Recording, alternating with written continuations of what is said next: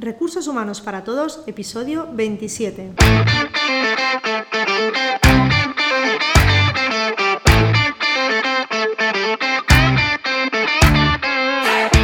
Bienvenida y bienvenido a Recursos Humanos para Todos, tu podcast semanal sobre recursos humanos. Un podcast que podrás encontrar en iVoox, Spotify, en iTunes y en nuestra página web sdhumancapital.com, donde también encontrarás más contenido en nuestro blog e información sobre nuestros servicios. Este podcast está pensado para profesionales de recursos humanos, gerentes o jefes de equipo y podrás encontrar técnicas, consejos, ideas, conceptos y noticias sobre la gestión de personas, eso sí, con un enfoque práctico y aplicable. Mi nombre es Ramón y soy socia en SD Human Capital y hoy voy a empezar este podcast con una afirmación. Solo el 18% de los españoles se siente realmente comprometido con su trabajo. ¿Qué pensáis? Porque yo personalmente, cuando leí esta afirmación, cuando leí esta conclusión, lo que pensé es que era un error. ¿Cómo puede ser que solo el 18% esté comprometido con su trabajo? ¿Y qué pasa con el 82% restante? ¿No tiene ningún tipo de compromiso? ¿Qué es lo que sucede? Pues bien, lo que nos dice también es que un 62% no se siente comprometido, un 62%. Y el 20% que falta no solo no está comprometido, sino que abiertamente lo dice y además critica a aquellos que sí que lo están. Son datos que personalmente a mí me preocupan y que creo que a todos debería preocuparnos y hacer algo para intentar revertir esa situación. Así que hoy vamos a hablar de compromiso, el compromiso laboral. Pero, ¿qué es el compromiso? Porque claro, cuando hablamos de compromiso, ¿de, de qué estamos hablando en el trabajo? ¿Y en qué nos afecta y por qué es tan importante? Porque hablamos mucho de engagement, de motivación, lo oímos por todos lados, pero ¿por qué es tan importante? Pero lo que hay que entender es que hoy en día la guerra eh, ya no está en, la, en la atracción por el talento, que aunque sí que es relevante, estamos muy preocupados también por, lo, por tener personas comprometidas, personas que estén altamente motivadas en las organizaciones. El compromiso, vamos a hablar de compromiso como un vínculo de lealtad, es decir, una motivación, una pasión, uh, un sentimiento, porque al final no dejan de ser sentimientos, el sentirse comprometido. Algo por el cual el trabajador decide quedarse en nuestra empresa y no marcharse, o sea que las probabilidades de que decida irse pues son bajas. Entonces, ¿por qué es importante para nosotros? En primer lugar, porque el 18% es una cifra que, de por sí ya es muy baja y es algo que, debe preocuparnos. Pero no estamos hablando solo de España, porque eh, los datos no nos hablan solo de, España y no son mucho más, eh, más eh, alentadores en otros países. Porque si vamos a, los datos de la consultora Gallup, que en 2017 lanzó su encuesta del Q12 para poder conocer el compromiso laboral, tenemos que en Europa Occidental este valor medio se sitúa en torno al 10%. En Latinoamérica están un poco mejor, están en 32% y en Estados Unidos o Canadá estamos hablando de valores del 31%. Lo miramos por donde lo miramos es bajo. Por lo tanto, es importante preocuparse. Pero no solo por eso, porque eh, también si nosotros vemos el modelo, eh, el modelo AON, el modelo de compromiso AON nos analiza cómo ese compromiso afecta en los resultados de la compañía. Es decir, que nos habla de que generan eh, negocio, ¿vale? Nos dan negocio. Por eso es algo tan relevante para las organizaciones, por eso se habla de engagement, por eso se habla de motivación. Vamos a ver un poquito con más detalle este modelo de AON. El modelo de AON se divide en, tres, eh, la infografía se divide en, como tres áreas diferentes, tres momentos diferentes. Habla de resultados de compromiso, que es cómo se comporta la gente, cómo nos demuestra que está comprometida. Nos habla de resultados de negocio y nos habla de los generadores del compromiso. Vamos a ver este, estos comportamientos. ¿Cómo podemos ver si nuestros empleados están realmente comprometidos? Podemos verlo en tres tipos de comportamientos diferentes o tres tipos de empleados diferentes. Los empleados que hablan, los empleados que permanecen y los empleados que contribuyen.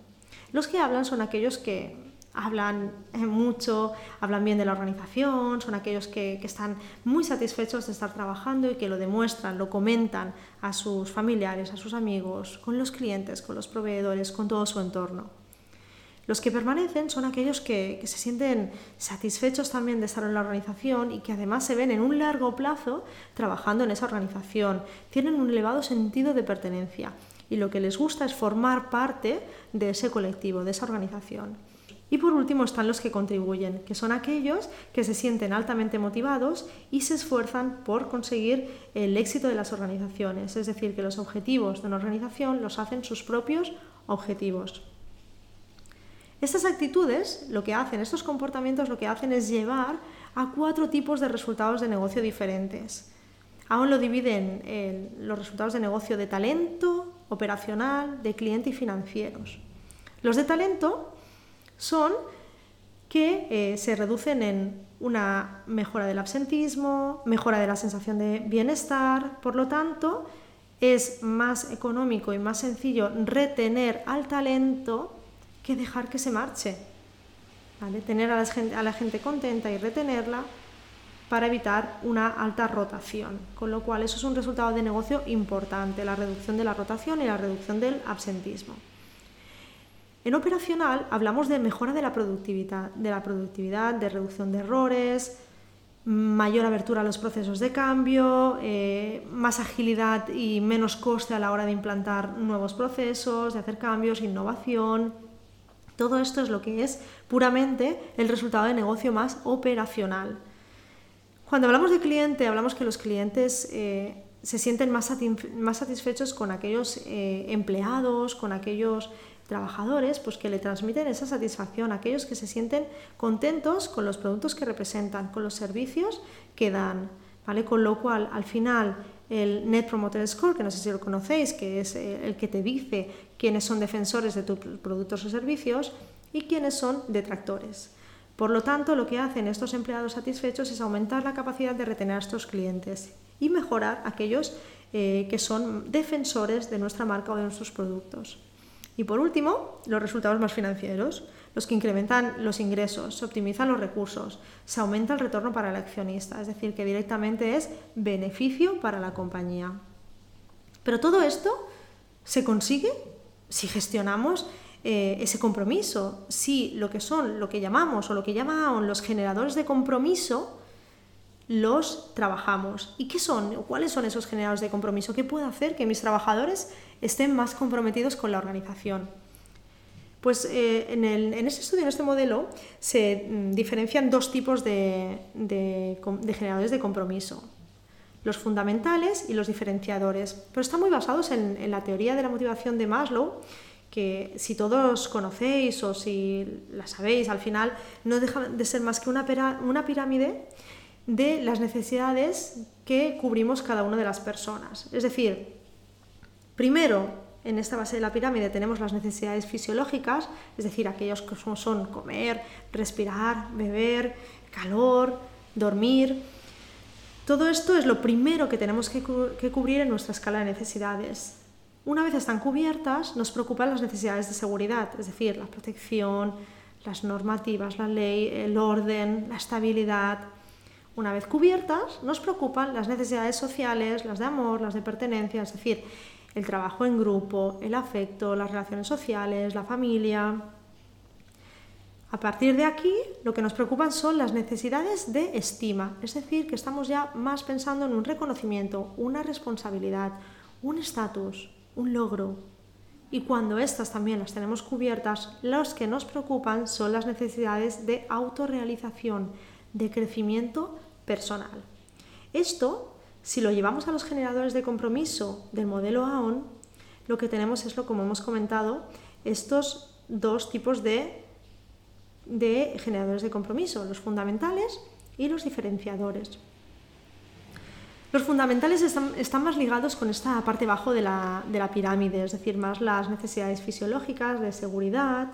Estamos hablando de pues, unos generadores básicos como pueden ser los beneficios sociales, la estabilidad laboral, la seguridad que tenemos en el trabajo, el equilibrio, la conciliación entre la vida personal y familiar y laboral, perdón.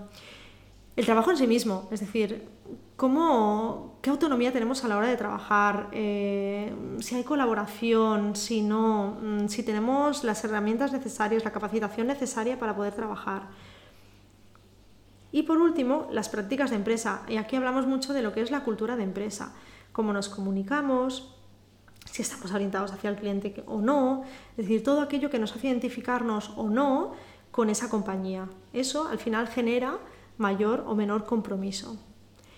Después tenemos los diferenciadores, que son aquellos que, por ejemplo, nuestra marca, eh, qué imagen de marca tenemos en el mercado, qué reputación, cómo trabajamos la responsabilidad social corporativa, si la trabajamos o si no, y cómo eso hace que tengamos unos valores o que eh, vertamos o virtamos unos eh, valores hacia afuera que sean de una manera o de otra, que el trabajador se sienta más o menos identificado.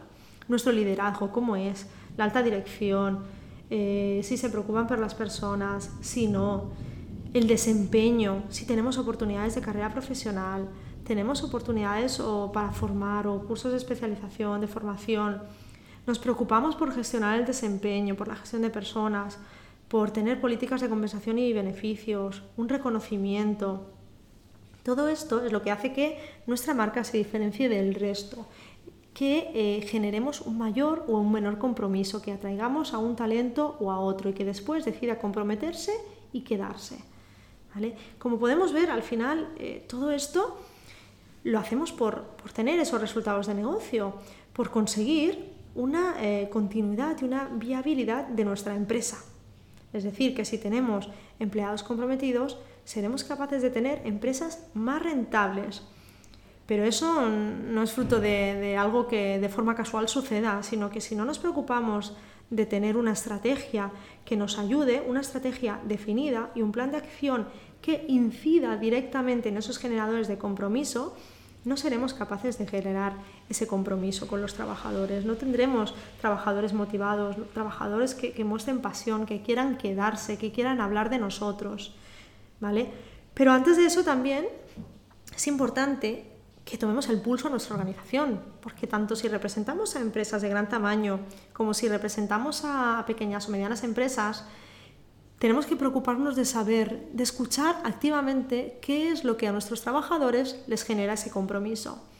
Os presento, os voy a presentar una pequeña herramienta que de forma muy sencilla os va a permitir poner ese termómetro.